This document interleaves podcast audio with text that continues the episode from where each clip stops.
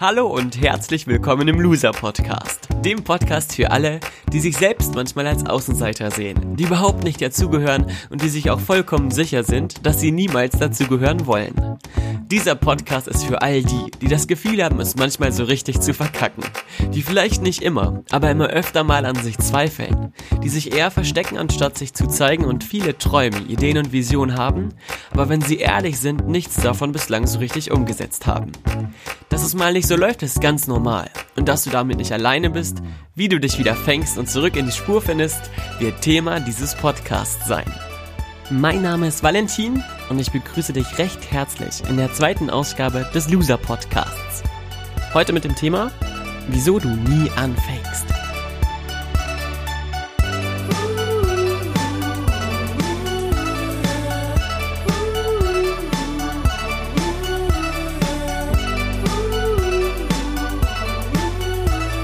Hallo und herzlich willkommen zur zweiten Folge des Loser Podcasts. Eine Woche nach der ersten kommt die zweite Podcast-Folge und ich freue mich riesig, dass du wieder mit dabei bist, dass du wieder zuhörst.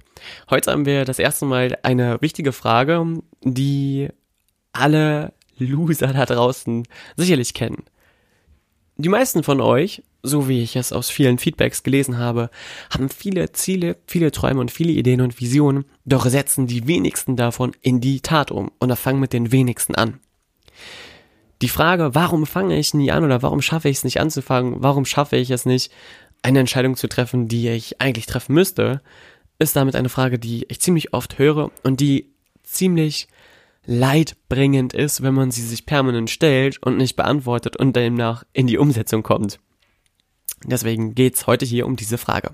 Wieso du nie anfängst, hat mit einer großen Sache zu tun. Und diese großen Sache heißt Angst. Angst vor diversen Dingen. Primär allerdings haben die meisten Menschen vor zwei Dingen Angst. Erstens die Angst, nicht gut genug zu sein und zweitens die Angst, nicht geliebt zu werden. Was heißt das? Die Angst, nicht gut genug zu sein, hat jeder Mensch in Bezug auf sich selber. Ich genüge, ich genüge diversen Erwartungen, Erwartungshaltungen nicht oder ich genüge mir selber nicht, weil ich ein bestimmtes Bild von mir habe, was ich erfüllen muss. Die Angst davor, nicht geliebt zu werden, hängt damit zusammen, denn das ist eine, oftmals eine Folge davon. Die Angst davor, nicht geliebt zu werden, impliziert, dass uns das Ansehen von anderen Menschen sehr wichtig ist und wir von Anfang an darauf konditioniert sind als Mensch, Liebe erfahren zu wollen und auch sogar zu müssen. Warum ist das so? Wenn du auf die Welt kommst, bist du ein kleines Baby, was ziemlich schutzlos ist und der Mensch ist das Säugetier, was am meisten Zeit braucht, bis es eigenständig leben kann. Als Baby bist du schutzlos und wenn deine Mama dich nicht liebt und dein Papa dich nicht liebt und nicht auf dich aufpasst, dann bist du ziemlich am Arsch, würde ich mal sagen.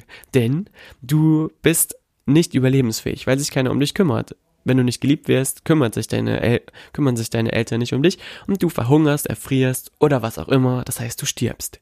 Du musst also geliebt werden, Liebe ist überlebenswichtig. Diesen Grundsatz, diese Konditionierung, haben die meisten Menschen ihr Leben lang, selbst dann, wenn sie kein Baby mehr sind, Baby mehr sind in sich. Als Baby lernst du auch, dass du gewisse Dinge tun musst, um anderen Menschen zu gefallen. Beispiel. Wenn du lachst und lächelst und äh, niedliche Laute von dir gibst, dann lacht und lächelt deine Mama auch. Irgendwann versteht das das kleine Menschenkind und weiß, haha, wenn ich lache und niedlich ähm, kichere, dann freut sich Mama und wenn sich Mama freut und lächelt, heißt das, dass sie mich liebt. Das ist eine Konditionierung, die viele junge Kinder im jungen Alter annehmen und auch tatsächlich umsetzen und auch dann für sich nutzen, um Liebe zu erfahren. So hat jeder Mensch verschiedene Konditionierungen in sich drin, mit denen er verknüpft, wenn ich das und das mache, dann bin ich geliebt. Wenn ich mich einer bestimmten Norm unterordne, einer bestimmten Norm anpasse, dann werde ich geliebt. Im Jugendalter setzt sich das Ganze fort mit, wenn ich coole Kleidung trage, die auch die anderen coolen Kids tragen, dann denken die anderen, dass ich reich bin, dass ich cool bin, dass ich Style habe und dass ich dazugehöre und dann werde ich geliebt. Wenn ich aber alte, uncoole Kleidung habe, dann bin ich ein Außenseiter. Und wenn ich nicht so aussehe wie die anderen, dann grenze ich mich automatisch ab und ich gehöre nicht mehr dazu, ich werde nicht mehr geliebt und automatisch entsteht der Gedanke von Angst davor, nicht geliebt zu werden aufgrund von äußeren Erscheinungsbildern. Und das haben ja viele Jugendliche, besonders viele Mädels, die ähm, darauf sehr viel Wert legen. Was hat das jetzt aber mit der Frage zu tun, warum du niemals anfängst? Hm. Wenn du etwas Neues anfängst, und ich habe es gerade gesagt, wenn du etwas Neues anfängst, dann ist diese Sache primär neu. Das heißt, du kennst sie nicht. Du weißt nicht, was auf dich zukommt. Du weißt nicht, was die Folge davon sein wird. Und du weißt nicht, und jetzt gut zuhören, wie dein Umfeld darauf reagiert. Wenn du eine Idee hast, oder es dich in irgendeine Richtung zieht oder in irgendeine Richtung dich ruft und du folgst diesem Ruf und dieser Idee nicht, dann machen wir das oftmals niemals, weil wir diese Idee nicht für wichtig erachten, sondern weil wir zu dolle Angst davor haben, was die anderen Menschen dann über uns denken, sollten wir dieser Idee wirklich folgen. Ganz witzig oder ganz offenkundig wird es immer auch bei Themen um Liebe. Wenn du im Club bist mit deinen Freunden und du äh, eine geile Party feierst und erkennst oder siehst dann ein Mädchen, was dir aufgefallen ist, oder ein Typ, der dir aufgefallen ist, wenn du auf Typen stehst, dann ist das wahrscheinlich eher ein Typ und du siehst den da tanzen oder siehst das Mädchen da tanzen und denkst dir, wow, was für eine coole Energie, was für eine coole Ausstrahlung, da gehe ich jetzt mal hin und spreche den an. Im gleichen Moment denkst du aber auch, hm, was ist, wenn es nicht klappt? Was ist, wenn ich ähm, einen Korb bekomme? Was denken dann meine Freunde? Was denkt dann mein Freundeskreis? Liebt der mich dann nicht mehr? Das denkst du wahrscheinlich nicht, aber dieses Unwohlsein, dieses unwohlige Gefühl kennst du vielleicht, wenn du vielleicht auch mit Leuten losgehst, die nicht deine besten Freunde sind. Oder aber du hast Angst davor, von dieser fremden Person abgelehnt zu werden und auch von dieser fremden Person keine Liebe zu erfahren. Auch das reicht aus, um Angst zu haben.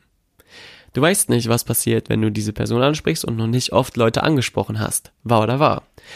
Dementsprechend gehen in deinem Körper alle Warnsignale an, die sagen, hör bloß auf, das zu machen, bleib bloß an diesem Ort, halte dich bloß zurück und gehe nicht raus, denn es könnte ja sein, dass du verletzt wirst. Und in diesem Moment passieren ganz viele Schreckensszenarien in deinem Kopf.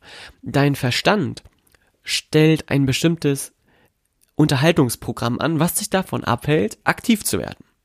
Das klingt jetzt für dich vielleicht ein bisschen verwirrt und ein bisschen schräg und ein bisschen spooky, doch runtergebrochen ist das total simpel und total einfach. Dein Verstand erzählt dir auf einmal, na, so schön sieht er jetzt doch nicht aus. Oder, na, ist sowieso nicht mein Typ. Oder, uh, die Hose sieht aber äh, echt ungeil aus. Oder du merkst, dass du keine Zeit hast und eigentlich los musst. Oder dass gerade Happy Hour ist und du dir lieber noch einen Cocktail holst.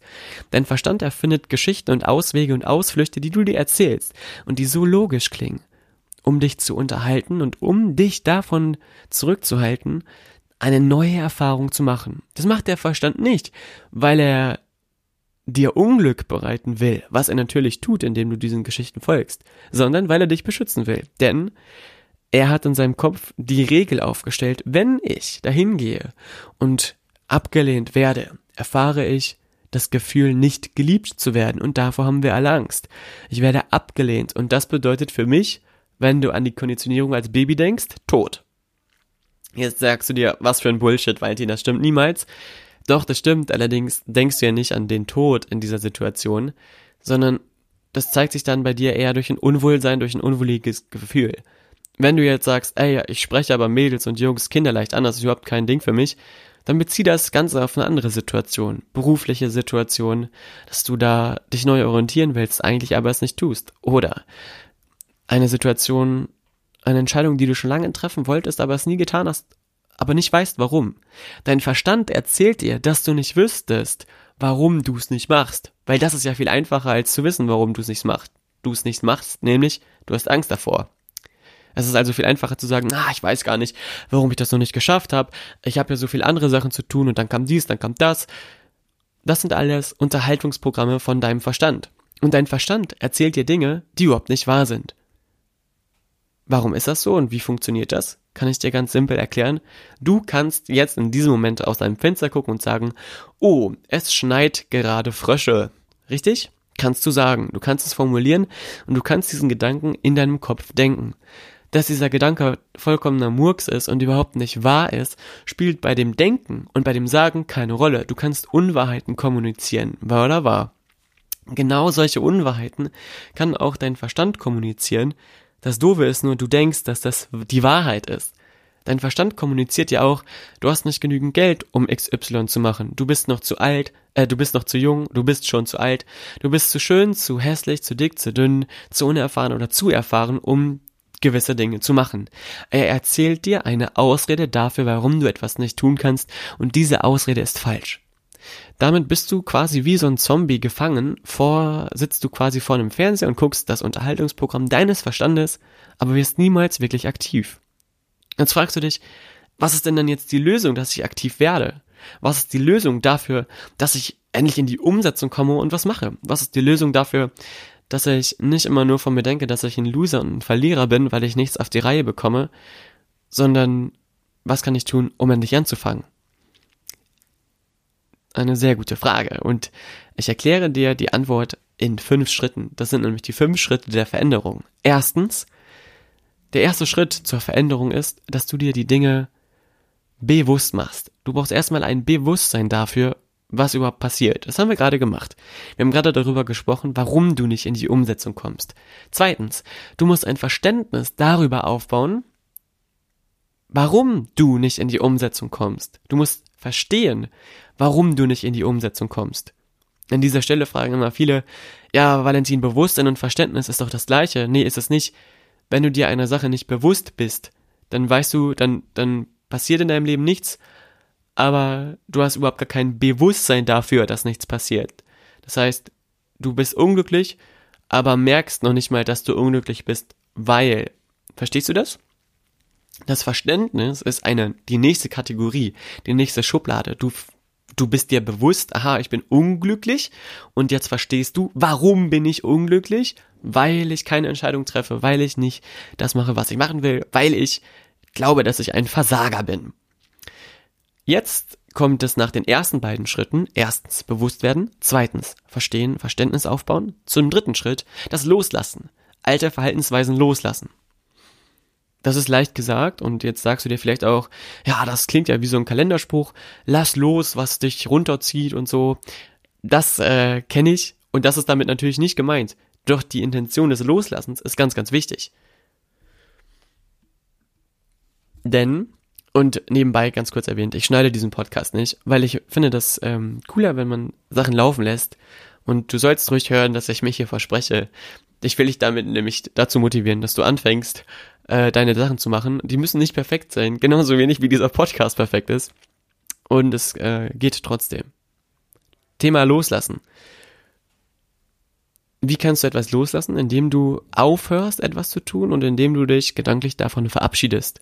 Beispiel, wenn du sagst, hey, ich habe mich bislang niemals getraut, ein Mädel anzusprechen, weil ich immer die Hose voll hatte und dachte, dass ich ein Verlierer bin und ein absolut hässlicher Hund und mich sowieso niemand will, dann ist das der Schritt des Loslassens, dass du anfängst, etwas Neues zu denken und diese alten Gedanken loslässt. Dann sagst du, ey, aber das ist ja total schwer und das habe ich immer gedacht und das Gefühl kommt immer wieder. Dann sage ich dir, schau mal, du musst auch mehrmals ins Fitnessstudio gehen Oh, ich habe noch meinen Computer an. Äh, den mache ich mal lieber aus. Entschuldigung. So viel zum Thema ungeschnitten. Du musst auch mehrmals ins, Fit mehrmals ins Fitnessstudio gehen, damit du dir Muskeln aufbauen kannst. Wahr oder wahr? Das geht nicht nur von einmal, das geht nicht nur von einmal ähm, neu trainieren. Du darfst nicht so ungeduldig mit dir sein. Wenn du einen Hund hast, wie oft hast du dem Hund gesagt, Sitz, Sitz, Sitz, bis er Sitz gemacht hat? Einmal oder mehrmals? Wahrscheinlich tausendmal. Du hast mehr Geduld mit deinem Hund als mit dir selber. Das ist nämlich die Wahrheit. Und du solltest nicht so gemein zu dir sein oder nicht so streng zu dir sein und dir selber sagen, dass es schon beim ersten Mal wieder funktionieren soll, ähm, sondern du musst dich darin trainieren. Begeb dich bewusst in Situationen, in denen du dir deinen Ängsten bewusst wirst und dich ihnen stellst und mach's anders als bislang. Lass altes, alte Verhaltensweisen los und mache etwas Neues. Und damit wären wir jetzt beim vierten Schritt der Veränderung. Erster Schritt Bewusstsein, zweiter Schritt Verständnis, dritter Schritt Loslassen, ich lasse alte Verhaltensweisen los, vierter Schritt neue Ausrichtung, das heißt, ich mache etwas Neues.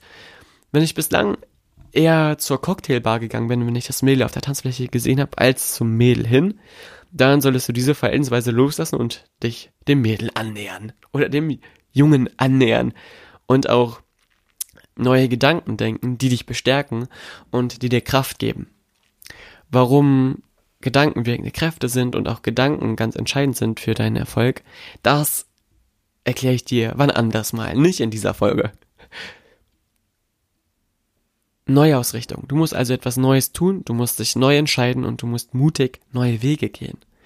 Und der fünfte Schritt der Veränderung, es waren ja fünf Schritte, ist dann auch das Tun. Also Neuausrichtung heißt, ich richte mich neu aus, ich lege mir einen neuen Gedankenplan zurecht, nachdem ich handeln werde. Und fünfter Schritt ist dann das Tun, das Umsetzen. Der Schritt dahin, dass du wirklich etwas veränderst und wirklich etwas anders machst als bislang.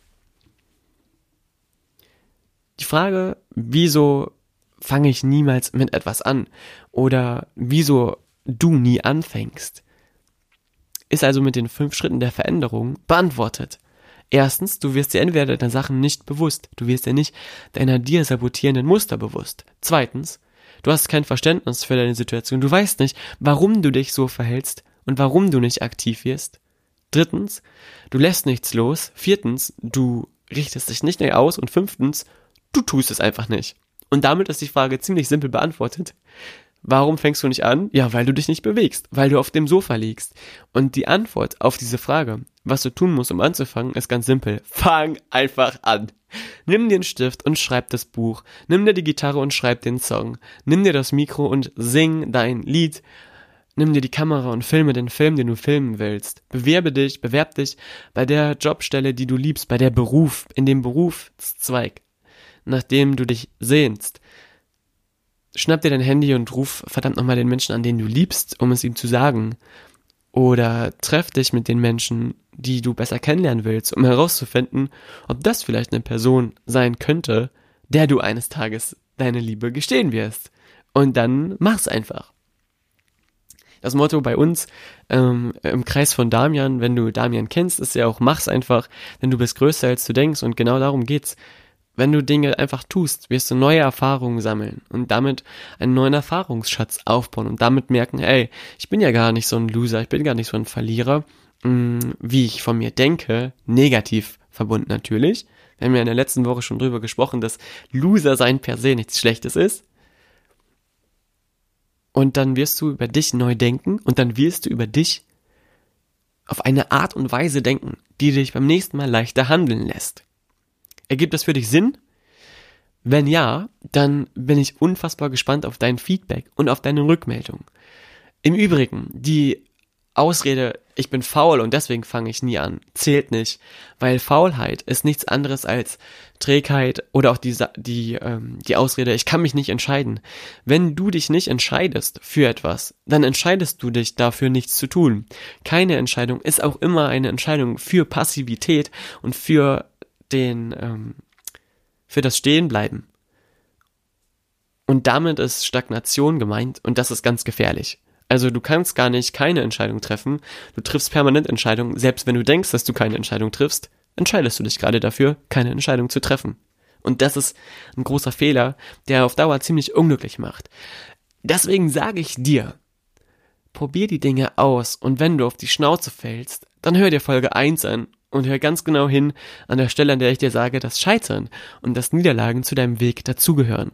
Und ein Loser zu sein nichts Schlechtes ist, sondern ganz im Gegenteil etwas sehr, sehr Gutes. Eine letzte Sache habe ich noch, die ich in dieser Folge unbedingt erwähnen will.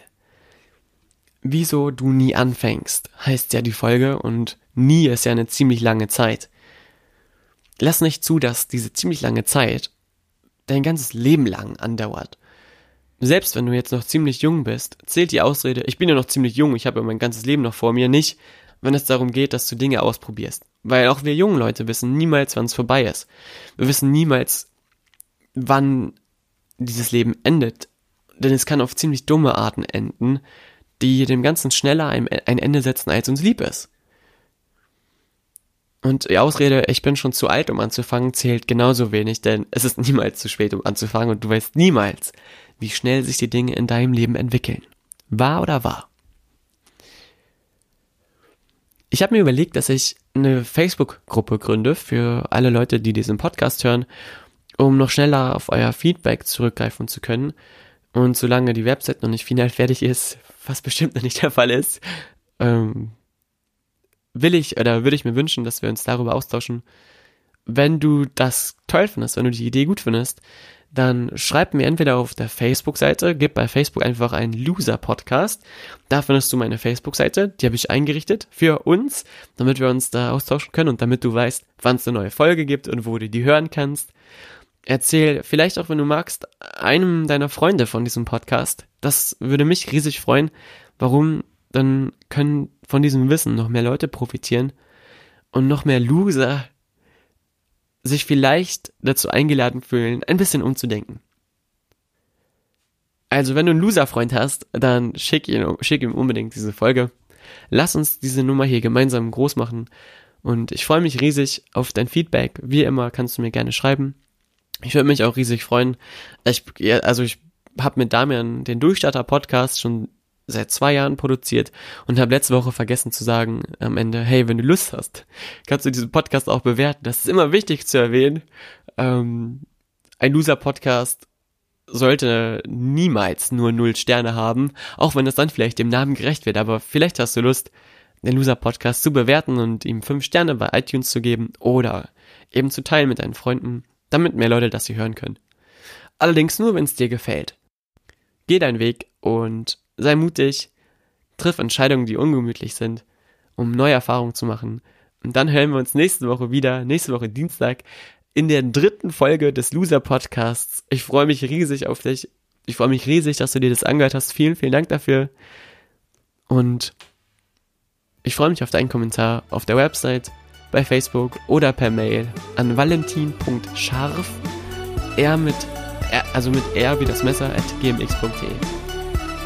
Liebe Grüße und bis nächste Woche. Mach's gut. Ciao, tschüss. Dein Valentin.